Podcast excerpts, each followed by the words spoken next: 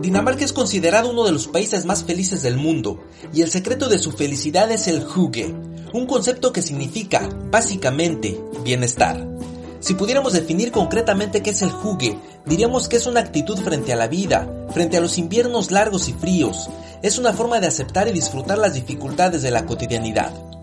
El hygge es sentirse en casa, autoconsentirse, ser amable con uno mismo, es un término difícil de describir por ser tan abstracto, pero se expresa en el sentarse frente a la chimenea, tomarse un vino, acariciar al perro, un baño con espuma del jabón favorito, o sencillamente contemplar el fuego de una veladora con aroma vainilla. Dinamarca no es un país que dé muchas noticias, no es un país con conflictos ni escándalos. Aunque desde principios de este 2021 sí estuvo en el centro de una polémica mundial, y es que nació un personaje muy singular, un programa infantil, un producto educativo sobre un hombre superdotado, una especie de héroe, cuyo único superpoder era tener el pene más grande del mundo.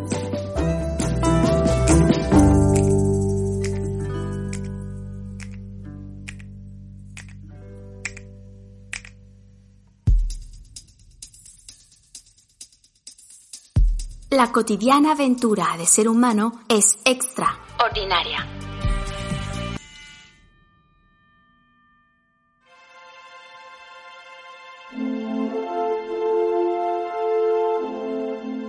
Dinamarca, además de su concepto de felicidad, también ha dado al mundo un clásico literario, Hans Christian Andersen que creó el famosísimo personaje de la sirenita.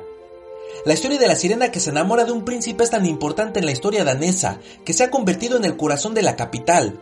El lugar donde hasta el día de hoy Ariel espera a su príncipe es el sitio turístico más visitado del país y el producto cultural más conocido de Dinamarca. Más de un siglo después, Dinamarca volvió a conquistar al mundo infantil, aunque con un personaje no tan entrañable. Se trata de John Dillerman, y su polémica empieza desde el mismo nombre. Diller es la palabra infantil y coloquial para referirse al pene en el idioma danés, y mand significa hombre. En español sería algo así como Juan, el hombre pilín, y el señor Dillerman se dirige a los niños de entre 6 y 10 años para contar las historias y aventuras que ha vivido junto a su inmenso pene.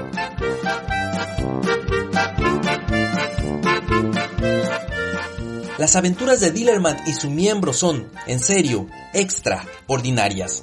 Por ejemplo, es capaz de dominar a un león, volar un avión, plantar árboles, podar el césped, detener a los buleadores o refrescarlo en un cono de helado. El programa de televisión es educativo, no es vulgar ni soez, ni siquiera trata temas de sexualidad, solo es un hombre con un pene largo que lo usa como una herramienta para solucionar problemas. Así como lo harían los superhéroes con superpoderes, fuerzas sobrenaturales, los que pueden volar o teletransportarse. La única diferencia es que Dillerman tiene unos supergenitales.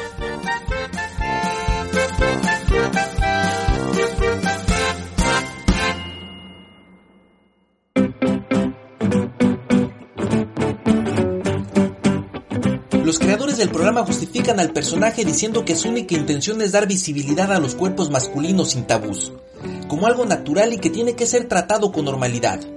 Y Dillerman así lo hace, va por el mundo sin sentir vergüenza de su extraordinario tamaño. Tampoco lo presume, solo saca ventaja de su condición de superdotado. Aunque eso sí, tiene algunos riesgos. Por ejemplo, una vez Santa Claus trató de cortárselo, porque pensó que se le había metido una serpiente. Obviamente, también hay muchos argumentos en contra del programa. El más obvio es el de la posible hipersexualización de los personajes. Pensemos que es un hombre que ha sobrevivido gracias al tamaño de su pene, que cuenta sus historias y que es admirado por eso. Pensemos que, por ejemplo, ha rescatado a niños, perros y gatos usando su pene. El riesgo no es solo que se le da una importancia superior a los genitales masculinos, también es la facilidad con la que se puede usar con niños, invitarlos a que no le teman ni lo desprecien. Incluso cuando el mismo Dillerman es incapaz de controlarlo. Parece que Dillerman abre una puerta inmensa al acoso y al abuso sexual infantil en especial porque es un hombre de unos 30 años, es soltero, vive solo con su abuela, no tiene trabajo, siempre usa un anticuado traje de baño blanco y rojo, y sus únicos amigos son los niños que encuentra en el parque. La otra gran crítica razonable que se hace a este programa es por la reafirmación de la sociedad machista que normaliza la competencia entre los hombres y sus genitales. Una actividad que todos los hombres tenemos y que se refiere a esta forma tan cotidiana de reírse, burlarse, insultar y humillar a otros hombres por prejuicios sexuales, que por supuesto incluyen argumentos homosexuales. El personaje no es fácil de entender ni defender, pero en realidad es un programa inocente, divertido, muy curioso y creativo. En esta historia extraordinaria no nos atreveríamos a recomendarlo, pero sí invitaríamos a todos los papás a que le den una oportunidad y decidan si lo pueden mostrar a sus hijos. Especialmente en nuestra cultura latinoamericana, la idea de este personaje parece imposible.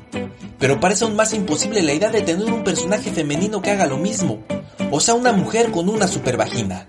Y si no, pensemos en la sirenita, una mujer cuyo principal reto era que de la cintura para abajo era un pescado. A la sirenita se le ha acusado de crear expectativas sobre una mujer esperando a un hombre. También se ha dicho que es un personaje racista. Y a la sirenita de Copenhague se le ha vandalizado, la han pintado, la han tirado y mutilado. Tendremos que esperar un siglo para ver hasta dónde llega la importancia y la fama de Dillermand.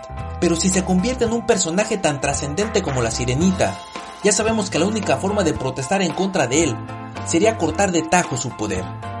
Al final, quizás solo estamos exagerando al sobreanalizar a Dillermand Tal vez la mejor forma de disfrutar sus historias es usando el jugue, el método de felicidad de Dinamarca. Y solo se trata de disfrutar un programa infantil, relajarse, no tomarlo tan en serio y reírse de lo inocente y absurdo que son sus circunstancias. Total, solo se trata de un hombre con el pene gigante, y en la realidad, el tamaño a nadie le importa.